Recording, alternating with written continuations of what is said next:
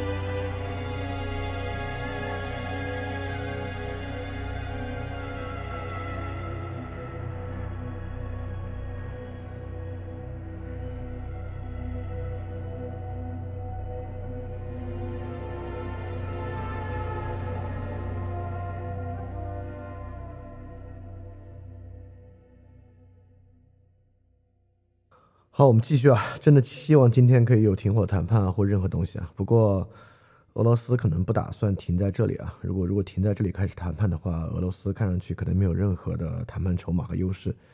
毕竟什么战果到现在都没有取得。我还记得啊，这个战争刚发生的第一天早上，网上铺天盖地的都是在说这俄罗斯多厉害多厉害啊，半天解决战斗等等的。现在三天过去了，其实也还没有什么像样的战果。呃，网民口中奚落的这个戏子误国的泽连斯基啊，没有离开。虽然啊，就是北约和美国数次向他提供啊，给予其条件和支持，能够帮助他离开基辅，但是呢，都还没有离开。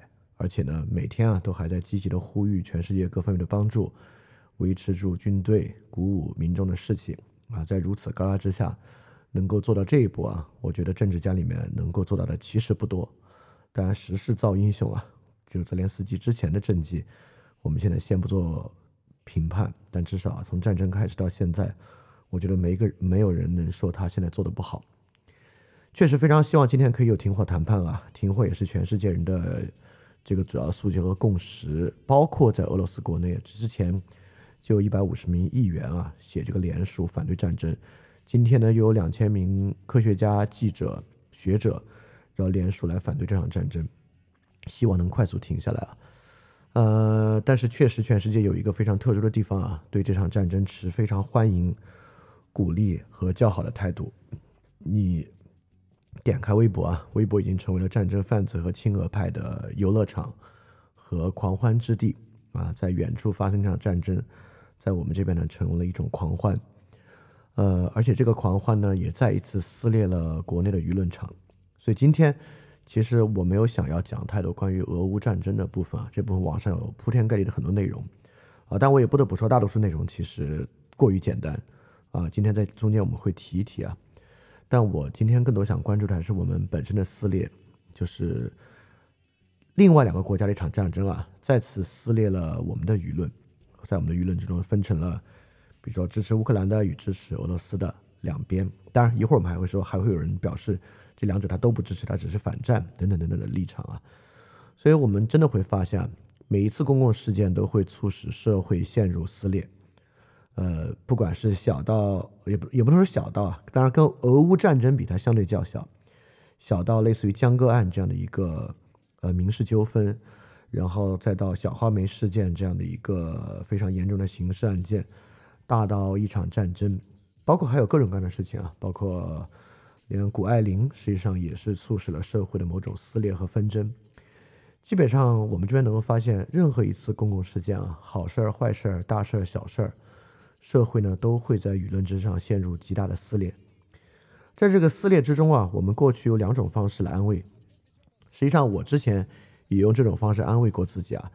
第一呢，我们说啊，网络言论而已啊，其实不会产生什么影响。他们在网上说啊，爱说他们的。对现实生活影响不大，呃，但昨天、今天我们其实发现啊是有影响的，就国内不管是亲俄的态度，还是针对乌克兰女性不负责任的言论啊，实质上影响了在乌克兰的国人的安全。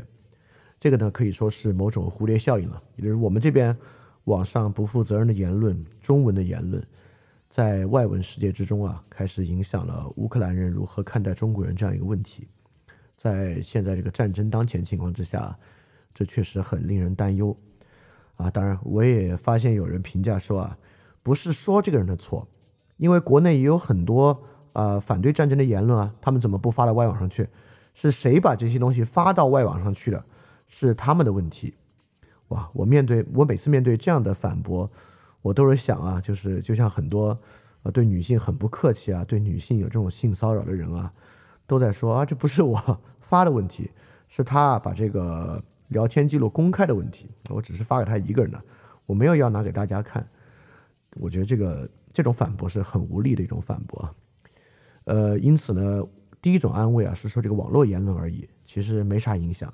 呃，我觉得是有影响的，而且一种蝴蝶效应式的影响，竟然影响到了在乌克兰的中国人人身安全。而且啊，即使面对国内这种不同的看法、不同的观念，导致社会本身的撕裂，嗯，在小到一个家庭组合中，如果夫妻双方或者男女朋友双方对这些问题看法不同，子女与父母之间，其实平时我们能看到啊，在生活中带来的实际问题是很多的啊。如果有一个人，你很不敢在你的朋友圈发这些信息，认为发了之后，在你的不管是你的工作圈子或其他地方，它会带来麻烦或困境，这本来就是一个很大的撕裂和一个麻烦了。所以说，确实啊，这个公共事件在不断的撕裂我们的社会。嗯，第一个方法认为这种撕裂是不会产生影响的，我觉得，嗯，depends，很多时候它是会产生很严重影响的。第二种安慰的方法是说啊。你现在看到的撕裂啊，只是因为这个言论场比较单向度。实际上，沉默的大多数人啊，都是拥有常识的，少部分人这么发言而已啊。其实真的也很容易这样想，或者另外的发言只是被压制了、被删除了等等的问题，确实很容易这样想。在有些问题之上可能也是，但其实之前我们也经常发现问题不是如此啊。比如说之前有一次调查，呃，就饭店听众之中，都有多达百分之十九的人啊。来支持激进的社会财富再分配，就代表之前那种什么挂电灯之类的，其实真的不是少数人的想法。前几天的那个关于小花梅的调查，关于第五份通告，在饭店听众之中呢，有百分之三十四点四是不相信通告内容的，有百分之三十三点三一觉得这事很难判断，有百分之二六点八五选择相信通告内容。这这已经在，呃，已经有已经觉得是一个远远高于普通公众的数量了。之前有篇文章，后来被删了嘛？那文章里面其实提到了这个调查，那文章里面是压倒多数一边倒的不相信通告内容的。所以说啊，我们总是想象有一个沉默的大多数，他们实际上依然维持着基本盘，维持着有常识的正确的判断，在很多问题之上，嗯，未必是这样。所以说回头来看啊，我们这边的社会确实高度撕裂，这个我觉得应该非常明显啊。而且社社会撕裂的原因啊，有一个很很主要的原因，我们也知道，包括。这个社会撕裂本身就是有强烈导向的，而且是有意为之的啊！而且正是因为啊背后这个原因，我也只能就说这么多。所以社会撕裂有各种原因啊，而且很大一部分原因就是因为有一部分人，他们本身的愚蠢和轻率是真实存在的。我没有愿意要为他们做任何开脱。有有一部分人面对公共问题就是完全不负责任、愚蠢且轻率的，这当然是存在的。所以说，各式各样的原因导致社会高度撕裂。但我觉得现在我们面对的问题意识啊，是个什么样的问题？我觉得基辛格面对战争有一个论断是对的，刚好也对于俄乌冲突和战争有很好的启示。就是基辛格会认为，the problem is how to end a war，也就是说，基辛格认为这个打起仗，为什么打仗原因太多了，就是人类有无数可能性能打起个仗来，对吧？包括这次也是，我们我们一说打仗，我们总是假设这个战争啊。呃，甚至挑起战争的人本身是理性的，我觉得还真不是。就你回看人类社会啊，就因为单纯野心的方式挑起战争太多了，所以我们要遏制挑起战争真的很困难。所以基辛格认为，关键在于如何终止战争。The art is how to end a war。就如果我们有很有有有很熟练的方式终止战争的话，也许呢，我们就没有那么害怕啊，有些战争会发生。所以这次呢，又是全世界的一次练习。就全世界看能不能找到一种终止战争的方式，能够越快终止战争越好。如果这次我们真的能有快速终止战争的方式，我相信，呃，比如说如果战争真的能在今天啊获得一个停火的缓冲期，即便只是一个停火的缓冲窗口，我觉得也是一件非常非常好的事情啊。在这个情况之下，我们也能够对人类社会有所期待。所以对我们自己也一样，也就是我们这边啊，每次一出事儿，大事儿、小事儿，社会就开始撕裂。社会怎么会撕裂呢？啊，这个你甚至不用去太多的研究它。在现在这个互联网情况之下，这个社会当然会撕裂了。所以对我们来讲啊，关键在于如何能够制止社会的撕裂，而且而且要产生社会的弥合啊，这个对我们来讲才是重要的问题啊。这个社会为什么会撕裂呢？原因太多了，社会在各种情况都要撕裂，所以如何弥合这个撕裂很很有很很有关。但这个问题啊，说出来对大多数听众来讲都会觉得问题太巨大了。这个是这个如何弥合社会撕裂？难道竟然和我们还有关系吗？能够能跟我们自己是有什么关系呢？如果我们相信啊，很多人是不能对话也不能沟通的，实际上我们会发现，这次很多亲俄啊喜欢普京的人就这么想，他们认为啊，一切问题都是利益问题，利益问的利益问题的解决是一个力量的问题，所以谁谁力量大谁厉害，谁果断谁坚决谁力量大，所以说崇拜强人嘛。所以说我们会发现，崇拜强人本身不是一个共识，崇拜强人啊，就是共识丧失之后，人们唯一能选的那个信念，就是当我们认为这个沟通不可能，弥合撕裂不可能，那剩下的就是崇拜强人，啊，是那或者说剩下的理性的能够自立的立场就是崇拜强人，所以我们就如果我们也认为啊，这个弥合是没有办法撕裂的，有一部分人就是足够愚蠢轻率。而且他们改变不了，那实际上我们也只剩下，要么生，要么生不逢时，自怨自艾，要么崇拜强人啊，也只有一个方法。呃，包括今天很多女性主义啊，走向这个崇拜强人、崇拜暴力，我觉得就是这个原因啊。这个原因当然是不对的啊，这个原因，呃，只会让你跟他们其实说来说去是站在一个立场上，是一样的方法。而且啊，这个人当然是在。对话中啊，在撕裂中学会弥合撕裂的，我们就是在这个沟通丧失的时候啊，不得不学着沟通。我觉得这根本就是个人的本能。也就是说，在这次，我们就拿这个俄乌战争来看啊，在俄乌战争中，有很多人就本能的在使用一种弥合撕裂的方式来沟通。比如说啊，这次有一个经常你能看到的说法，说啊，我不支持俄罗斯。我也不会支持北约，甚至我都不会支持乌克兰政府，我支持乌克兰人民。你看，这就是一个弥合撕裂的尝试，因为撕裂双方呢，要么支持乌克兰，要么支持俄罗斯，所以说呢，我有就有人啊，本能式的采取一种新的姿态，就是双方我都不支持啊，我连组织的乌克兰政府都不支持，我支持乌克兰人民啊，看起来站在反战的角度之上，这是不是一个？有能力弥合撕裂的说法呢？我认为不能啊，但是它绝对是一个方向，而且这个方向啊，很多人在说这个话的时候，他可能脑子里没有想着我要弥合撕裂，因此啊，我就说啊，一种调和的道路啊，绝对是可能的，而且对于很多人来讲啊，这简直就是本能，在一个撕裂的场合之中啊，来做一个调和是一种本能，但调和本身很困难啊，所以什么是有意义的调和？什么是有效的调和？是我们今天着重要来讨论这个问题。但继续讨论之前，我必须多说一句啊，因为我在网上看到很多人主张，我不支持俄罗斯，也不支持北约，也不支持乌克兰政府，我支持乌克兰人民。但很多人就在三四天之前还在说啊，就是我上次节目讲到的，三十天之前还在讲李中克最虚伪，在大的危机面前保持中立就是帮凶。啊三四天之后，面对他没有那么关心的新问题，他又开始说 “Don't take sides” 这样的话，我觉得人还是要容贯一点啊。OK，那我们就来说说啊，这个弥合撕裂这样一个重要的问题。弥合撕裂啊，这个是我们说大点啊，是人类历史上在学习的一个问题。呃，欧洲人也不是从古希腊开始就学会弥合撕裂，之后就从来没有反复了。之后，这个撕裂啊，大到这个宗教战争好几百年，一战、二战撕裂也很大。这个撕裂的弥合就是在过程中逐渐学会的。在这个过程之中，有两个东西是最值得我们关注，一个是相对主义，一个是罗尔斯。啊，这两个呢，或者我会认为啊，某种程度上这两个是一个硬币的一体两面。所以我们今天就来说说这个东西啊。我们今天就借这期节目来重提一下这个相对主义跟罗尔斯的价值，也是帮助我们打开一个思路。如果要弥合撕裂，该怎么想这个问题？要重拾这条道路才可以啊。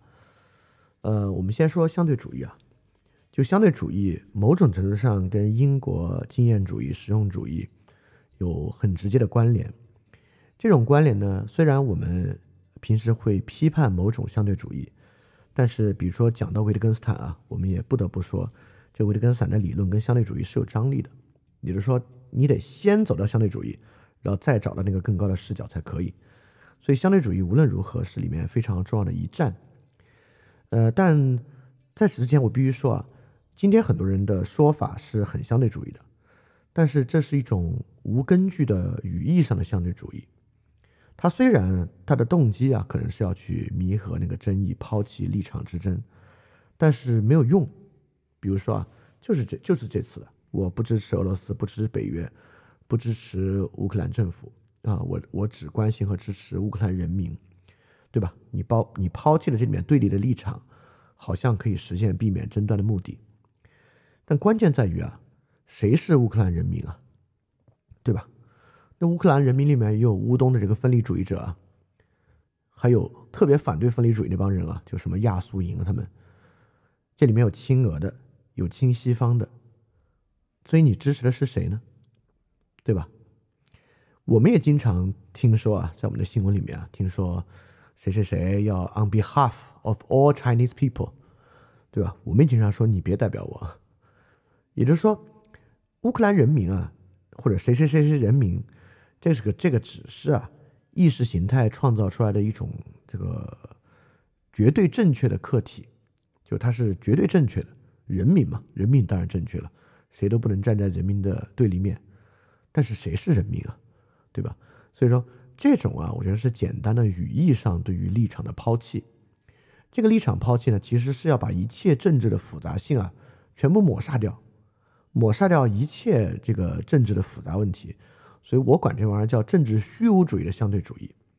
但这种政治虚无主义的相对主义其实没有用，对吧？没有用就是说你根本没有触碰到任何关键的问题，因为你没有触碰到任何关键的问题，也就是说。对于持有立场的人来讲啊，这种东西没有任何说服力。你不能因为你提出了一个叉叉叉人民，然后好像支持普京的人就哦，我被你说服了啊，你这个确实是更好的视角，或者支持乌克兰或者反对这个俄罗斯的人就会哦，那我被你说服了。对我我也我也觉得北约跟俄罗斯一样坏，我们来支持乌克兰人民，不可能嘛，对吧？也就是说啊，我们要明白一个立场背后。是有强烈的道理和情绪在支撑的。这个道理和情绪的碰撞啊，它的 dynamic 就是政治。所以你强行取消这个政治的面向啊，你就是提出一种，就是语义上的构建一个绝对正确的客体，说我们依附于它，这个是不可能的。所以说啊，真正的相对主义可能并不是这样运作的。相对主义不是一种你好我好大家好，我们各信各的，就搁置争议，它很大程度上不是这么一回事儿。所以，我们回到欧洲相对主义啊，来看这个相对主义是怎么搞的。也就是说，最开始的欧洲相对主义啊，当然与英国的经验主义运动大有关系。如果我们要找到一个比较典型的人物来代表这种相对主义立场啊，当然就是洛克了。洛克写过一本他的书信嘛，《论宽容》嘛。这个呢，应该是相对主义最典型的一个。但是啊，为什么我们马上就把相对主义在那个时候跟宽容联系到了一起？我们就会发现啊，它虽然在说相对，但实际上呢，要的是一个绝对的东西，要的什么？要的就是宽容。其实，在洛克这里还更实在，这里说的宽容，当然指的就是宗教宽容，指的就是如何停止欧洲。新教与天主教纷争的宗教战争的宗教宽容，洛克进一步说的更直接，就是当时的欧洲国家是否有权利强制宗教信仰这么一个非常重要的问题。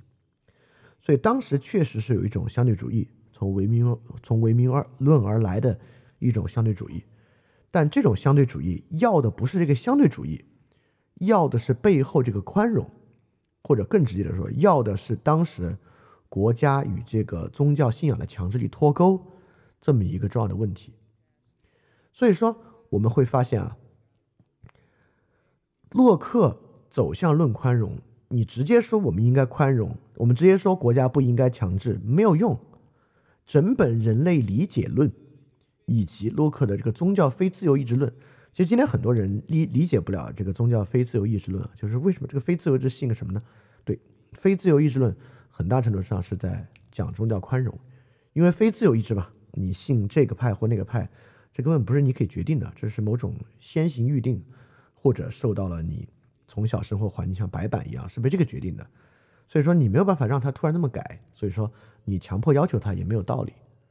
也就是人类理解论里面的那种从感觉直接上升到观念和宗教非意非自由意志论，都在说明和奠基这个宽容的基础。所以说很多问题啊，我们今天认为那当然不应该了。比如说国家是否有权利强制宗教信仰，当然不应该了。社会应不应该宽容，当然当然应该宽容了。但为什么宽容背后是有深刻的原因的？如果我们今天不了解背后的深刻原因，觉得宽容是直觉，宽容是没有道理可讲的常识，那我们就丢掉了宽容背后的原理，这个呢就会变成一种根基非常不牢靠的东西。宽容是不是常识？是，但常识很多时候也不完全代表背后无道理可讲的东西。有时候我们讲常识吧，有点想说这个常识是没啥道理可讲，每个人每个人靠直觉都可以把握的。从某些方面来讲，它是，但是我们发现啊，当这个常识瓦解，或者说有的人竟然没有这个常识，你也不能直接说他傻，你不能说呢是因为你那个直觉受创了，所以你没有那个常识。也就是说，如果我们说不出常识背后的道理，那只能说明我们丢掉了最重要的东西，丢掉了构成这个常识的基础。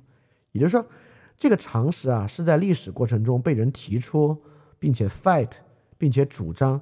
并且经过一个过程才获得的，它不是那种我们靠直觉把握的东西啊。所以很多我们希望是常识的，比如说我们认为反战是常识，反战好像背后没什么道理，那当然有的是道理在反战背后。就像宽容背后是常识，当然有的是道理。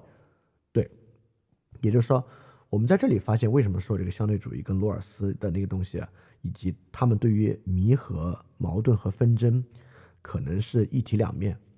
也就是说。这个相对主义要的呢，背后是一个绝对的共识，而且这个东西背后是有很多原理、原因和有的是认识论，有的是社会学，有的是政治学的东西在背后作为基础的。呃，我们不能够太过于强调什么直觉啊、情感啊，在背后作为这个支撑。我们丢掉背后这些重要的论证过程和思路啊。把它诉，把它付诸于直觉和情绪，很可能是我们丢掉这种东西真正说服力的原因啊！我们就觉得为什么就是说服不了？当然，你把后面的东西都丢掉了，你就是说服不了。所以今天啊，我不得不说啊，我们很多人掌握的这个常识和直觉，对不对？绝对是对的，但是呢，它是缺乏根基的，它是根基不牢的，因为其实你没有想过为什么，你没有想过为什么。当然，我们能说你的判断挺好的。但是呢，它缺乏穿透性，缺乏真正的说服力，这是很大的问题啊。好，我们看啊，所以说我们就说到这个相对主义啊，相对主义本身是一个很有张力的东西啊。这个世界好的时候呢，确实不是非黑即白的。这个非黑即白的道德论断啊，比如说这个俄乌战争里面是不是有绝对邪恶的一方？俄俄国在里面是不是绝对邪恶？乌克兰是不是一点错误都没犯？不是的。但或或是不是就是完全是这个北约东扩啊？这个俄国是不得不，当然也绝对不是啊。但是这种世界的复杂性啊，并不代表我们在这里就是和稀泥的态度。比如说，你看洛克那个最后要的不是和稀泥，最后会走到一个如何强烈的立场之上来。那么相对主义其实是一个问题的起点，不是一个问题的终点。那种就是。那种把相对主义作为终点的，就是哎呀，你有你的看法，我有我的看法，他们有他们的看法，这个当然只会让人陷入虚无和犬儒。比如说网上很多人认为，哎呀，争什么争啊，一切纷争啊，立场都毫无意义，等等等等的，这这种说法没有任何价值啊，这种说法只会陷入犬儒和虚无而已。所以相对主义是起点而不是终点。相对主义啊，最开始当然就是要跳出最简单的框架和模式。比如说啊，对于这件事儿最简单的框架，侵略可耻啊，就是如果你支持乌克兰侵略可耻，你支持俄罗斯北约可恶，这俩你都不支持，一国际问题一切都是利益。对，相对主义是拿来干嘛的？相对主义是拿来打破这个玩意儿的。比如说侵略可耻，那相对主义促使你去 examine 一下，呃，这俄罗斯人为什么为什么普京不觉得是侵略呢？完全他说的完全没道理吗？比如说老说啊，这个乌克兰有纳粹，乌克兰有纳粹吗？就网上说那个亚速营啊等等的是什么？怎么回事啊？他们在乌东真的有纳粹行为吗？这样去看。第二啊，有人说北约可恶啊，都是北约把这个枪怼到家门口了，有有有这么简单的问题吗？就如果北约这么可恶，这这东欧国家纷纷要加入北约，连这个芬兰啊现在都跟北约都好都好想产生点关系，这是为什么呢？就他们加入北约是因为这些国家全是战争贩子，这些国家每个都想侵略俄罗斯，怎么进入二十世纪后半叶从来没有看这些国家有一个侵略过俄罗斯呢？还说他们够强了就会真的侵略俄罗斯有吗？他们之前 后半期跟苏联打过仗吗？对吧？到底是怎么回事？就是就是相对主义是让你跳出这个简单最简单这个所谓框架的，这些框架是最没有意义的，侵略可耻，北约可恶，一切都是利益，对吧？就比如说。我们说过之前讲过的，让大家更理解这是什么意思啊？比如在小花梅这个事件之中啊，我们也有一个相对主义，对吧？你看最开始的绝对主义，你我们会认为这是一个呃对抗犯罪的和这个反人权的斗争，对吧？你加刑，加刑就是对抗这个犯罪和这个反人权的行动。你要是反对加刑，你就是姑息派，你就是觉得这个农村啊老光棍非常可怜。啊，在网上形成了这样的一个对立！你看，这是为什么我特别不喜欢罗翔那句话，就那句话里面所构成这个对立是没有意义的。所以说，就是我们跳出这个相对主义啊，是发现哦，最后这个事情啊，真正折射出来是发展不平衡、信息不流通，就会导致地区之间呈呈现呈现这种侵诈，以及啊，我们发现啊，这个基层，因为这为什么不是发展的问题靠发展解决啊？因为发展需要时间啊，难道现在什么都不做吗？对吧？比如现在基层最弱势群体，就是受到侵诈最严重的群体，比如基层的精神病人，那这个就是需要跳出发展的耐心，现在就需要去介入做的事情，对吧？所以说，这个相对主义啊，只是开始，你瓦解了那个之后呢，你还是要走到某些地方去的啊。所以相对主义不是结果，是开始啊，就是这么一个意思。好，我们就从这次。大家另外一个支点上来谈谈这个问题啊，也就是说啊，很容易谈这个问题。你看，很多人会认为我是相对主义，我有个支点啊，我的支点是反战，对吧？你说我不支持俄罗斯，我也不支持乌克兰，我也不支持乌克兰，我也不支持北约，我也不说我支持乌克兰人民啊，我就反战。反战是不是我们这个相对主义的支点？不是啊，也就是说，你不可能跳出一些简单的模式。就陷入另外一个简单的模式，比如说怎么个反法？一切战争的反吗？反侵略战争你也反吗？你不可能对吧？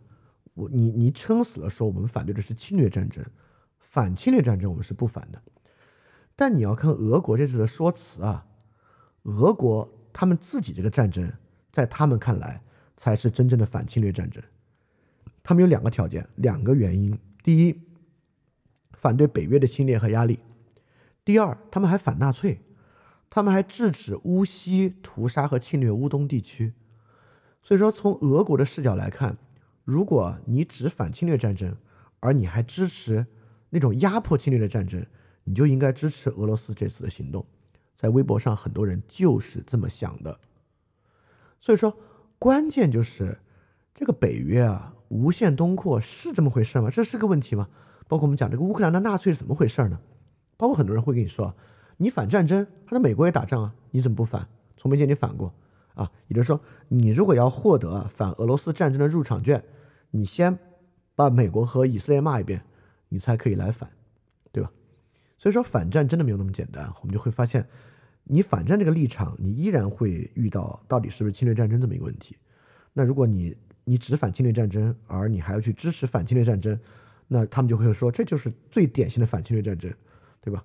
所以世界上是没有轻巧的反战的，但关键就在于啊，所以我们必须跳出我们是反战这么一个简单的事儿。所以我们反的到底是什么呢？就拿刚才一个点来说啊，很多人说，你看你们这帮双标狗，俄罗斯打乌克兰你就反，那美国打阿富汗打伊拉克，你们怎么没反？你们怎么没反过呢？你看。很多人面对这种主张和咄咄逼人的姿势，他就只能用一个容贯性来为自己辩护，说我反啊，当年打伊拉克我也不认可。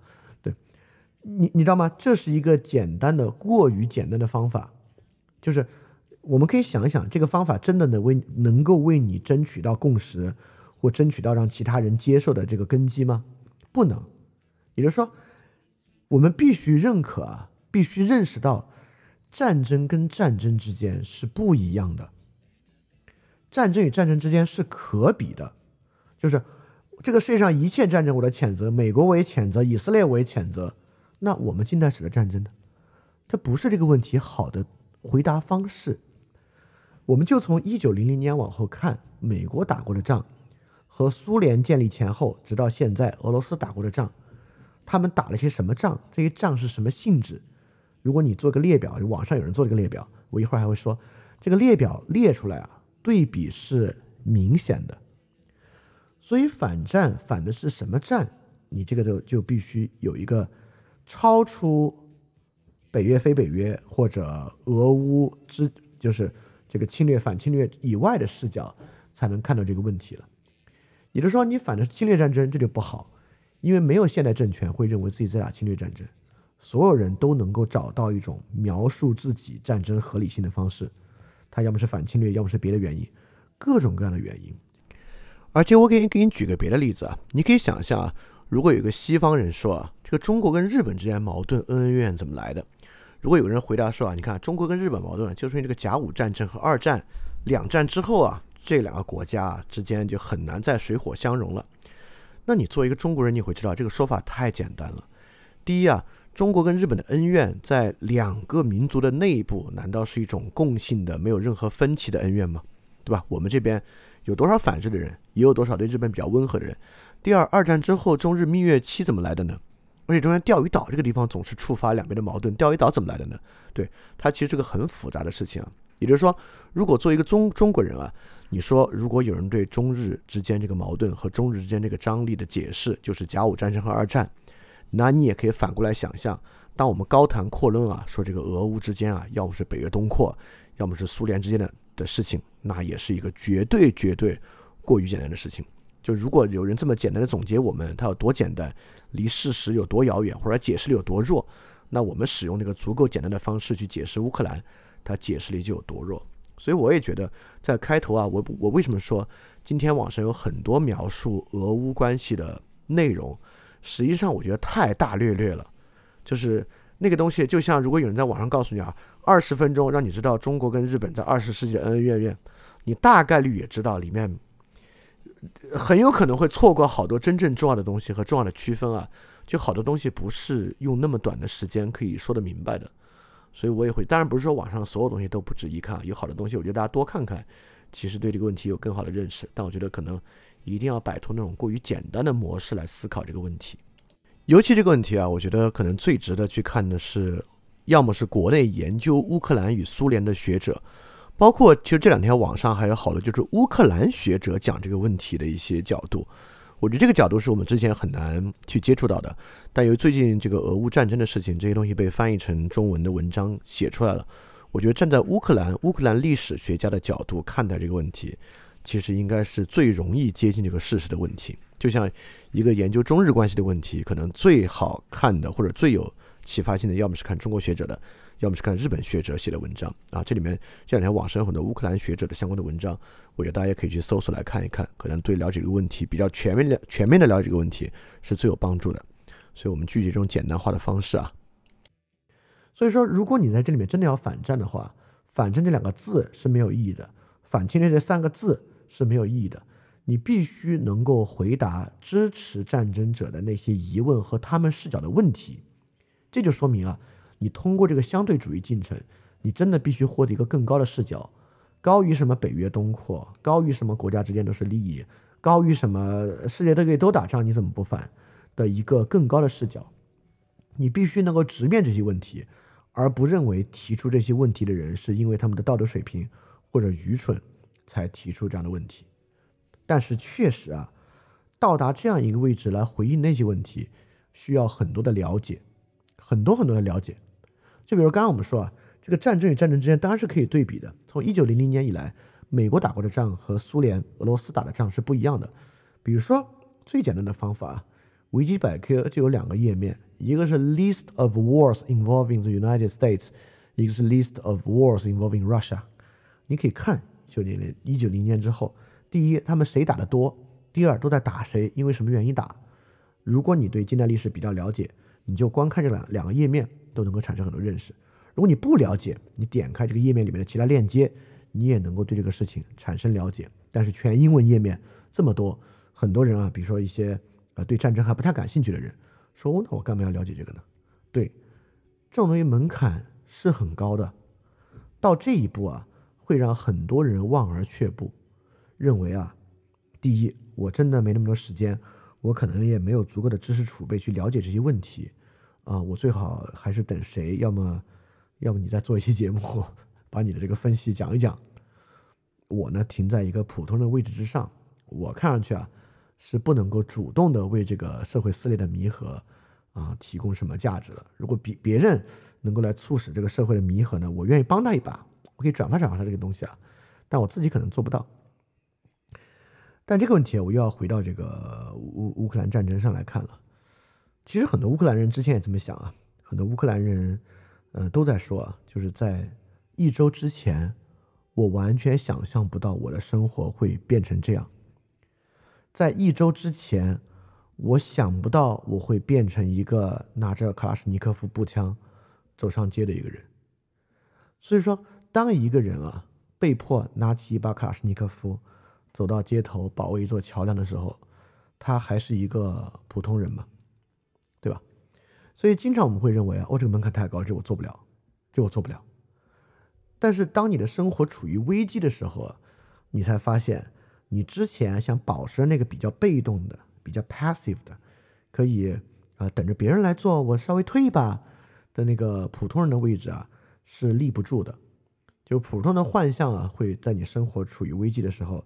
你发现没有那么一个位置，那个位置其实是很脆弱、很脆弱的一个位置。我觉得这次这场战争能够让很多人意识到的，就是他生活中那个普通人的位置，其实真的是很脆弱、很脆弱的。所以说，对于我们来讲啊，呃，对我明白啊，说到这一步，呃，如果我们真的能够透过这个相对主义，其实是瓦解一些过于简单的视角，在过于简单的视角之上获得一个更高的视角，因而我们甚至可以去。拿出数据，拿出例子来反驳支持战争人的各种问题的话，这个不是一个容易的事儿，这需要很多的了解。这个过程呢，也容易让人望而却步。但我想说的是，嗯，没有简单的事情啊。这个很可能是在有互联网的时代之后，我们可能需要绝大多数人都有这个意识去做的一件事儿。当然啊，也不得不说，在我们这个过去教育的过程中啊。我们的战争教育是极其缺乏的，在我们的教育之中啊，战争总是被描述的非常正义化和浪漫化，啊，就是我们历史中的战争啊，总是描述的，呃，恢宏巍峨、摧枯拉朽，呃，要么就是非常惨烈、悲壮而浪漫，啊，全是正义的。所以说，我们在这样的结果之下，我们很难让一个人不去歌颂、拥抱战争。不去认为战争是一个手段，战争是一种特别好的塑造秩序与获得东西的手段。我们很容易正义化和浪漫化战争。所以反过来，上期的 FF 三零 Special，我们说库布里克呃的电影啊，跟这个真实生活的勾连比较少。哎，你看一下就把真实勾连弄出来吧？对，库布里克很多电影呢，它就是来呈现战争本身的荒谬的电影，像这个全金属外壳。呃，这个 Doctor Strange Love 就是那个奇爱博士，包括光荣之路，呃，等等等等的，实际上都是表现战争的荒谬的电影，也就是说反战争的浪漫化和正义化的电影。我们今天有一个挺错误的认识啊，认为反战电影呢就是要描述电战争的残酷。好像拍的血腥一点儿就是反战电影，或者死的人多一点是反战电影，不是啊？这个战争这玩意儿可以越残酷越悲壮啊，可以越残酷越悲壮越高尚，甚至越残酷啊，那个主人公的英雄主义的浪漫化那一面就会更浪漫、更英雄主义。所以战争的残酷啊，跟反战一点关系也没有。其实反战更多来源于战争的荒唐啊，荒唐本身才反战，荒唐可笑本身很反战。就如果有人能够拍出来，类似于像比如战争一个看上去超级正义的战争，背后完全是野心推动的，这个东西挺反战的，是是这个虚伪和野心推动的，是挺反战的一个东西啊。就是是残酷本身并不反战。好，回来就是说啊，就我们这边对于战争的教育是很缺乏的。最近这个 FF 二点零第三章啊，就是我觉得我在补一些信息，包括我们在补。之前的战争，比如希波战争，你不要把它看作是正义对抗邪恶；，不，亚历山大亚亚历山大东征，你不要把它看作是伟大征服，你要意识到它本身的无意义。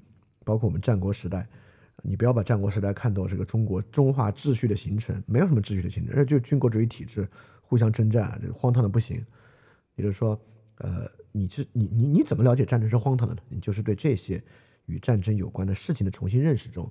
意识到战争的荒唐了，所以这个战争教育，我觉得看上去还是一个很重要的东西啊。因为感觉这个二战结束之后，随着二战本身被高度正义化和浪漫化，对二战本身的正义化和浪漫化，我觉得无助于反战啊。相反，它特别适合来推动战争，尤其是二战之后的战胜国，好像我觉得对战争的热情都不减反增。所以说，战争本身的荒唐还是一个非常重要的问题，这是个战争教育可以解决的问题。但战争教育，你看，战争教育就不是给你一些理论，给你一些本质，不，他给你的就是一些例子。你只有在例子和相关的认识之中，才意识到它本身的荒唐等等等等。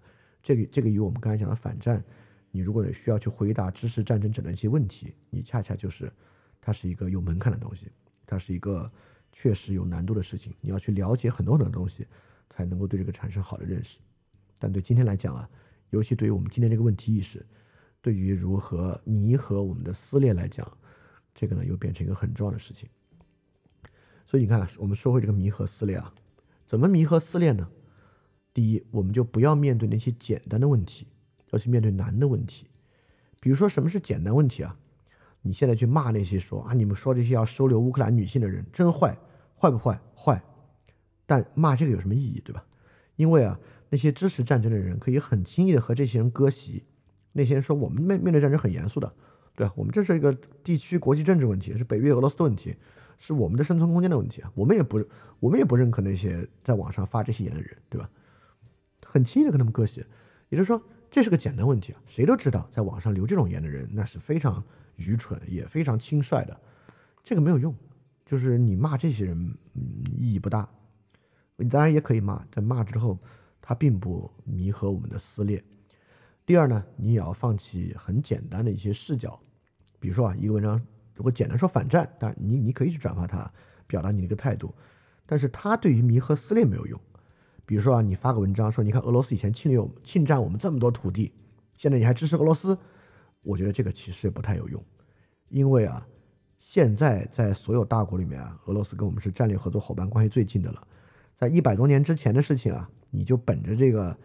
呃，近近近力望远力的角度，你也可以完全忽略之前俄罗斯怎么样，俄罗斯这个民族怎么样，打过多少仗，怎么怎么样。从今天，你也是可以从很现实主义角度来支持他。很多人就是这样的，所以这个点其实也没什么说服力。包括啊，你用鲁迅的鲁迅的文章说啊，这个人啊，去歌颂这个屠杀者会有怎么怎么样。嗯，这文章写的也很也很深刻啊，这个视角也很对。但我要说，这个视角也没有说服力。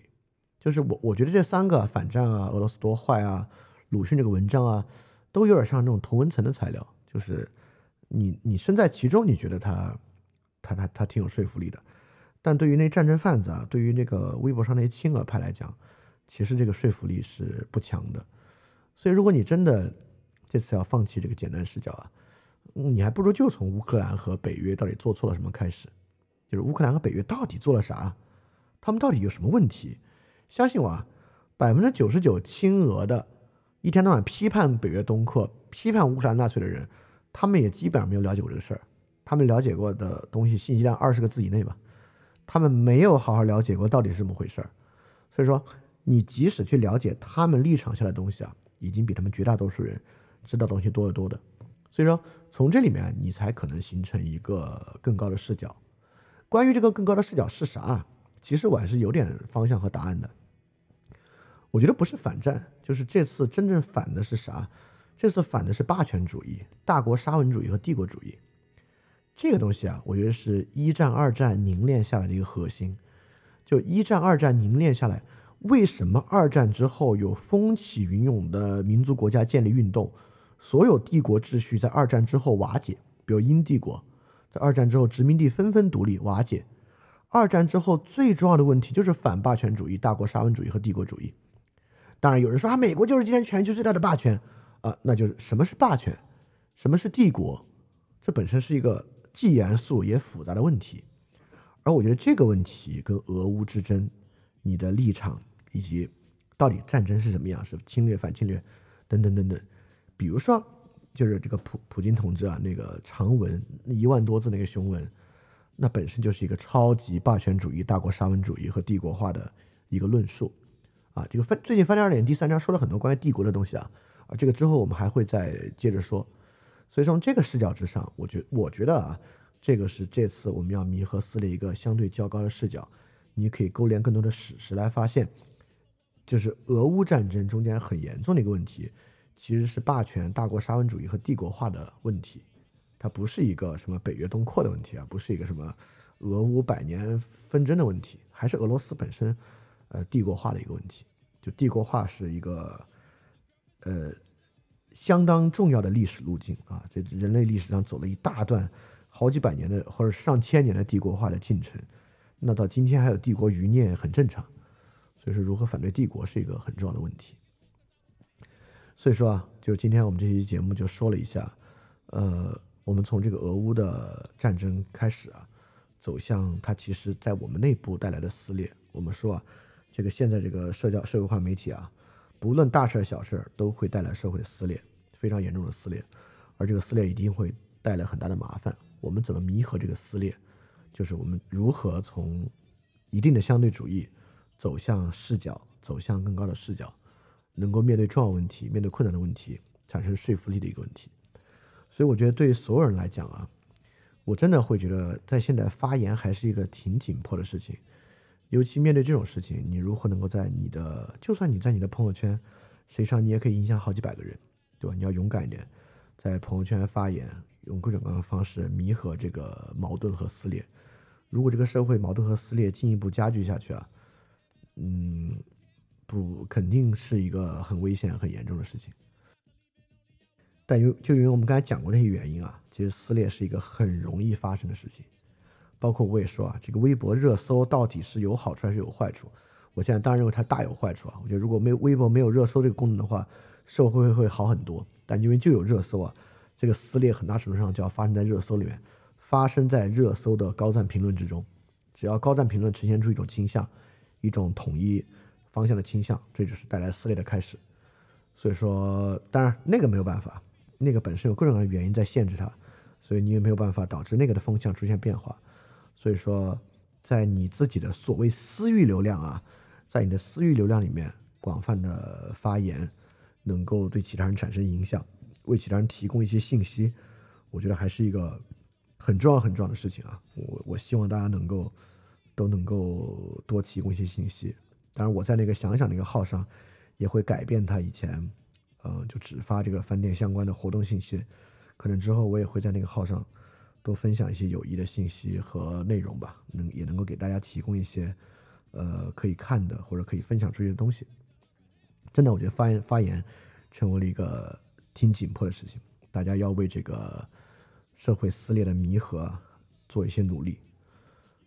好吧，那我们这期节目就到这里啊。然后衷心的希望在这个白天，就在这个白天，各方能够促成停火，嗯，非常非常希望能够促成停火，请大家孜孜不倦的为这个事情提献上你的祝福和祷告。好，那我们下期节目再见啊！大家记得敢去相信。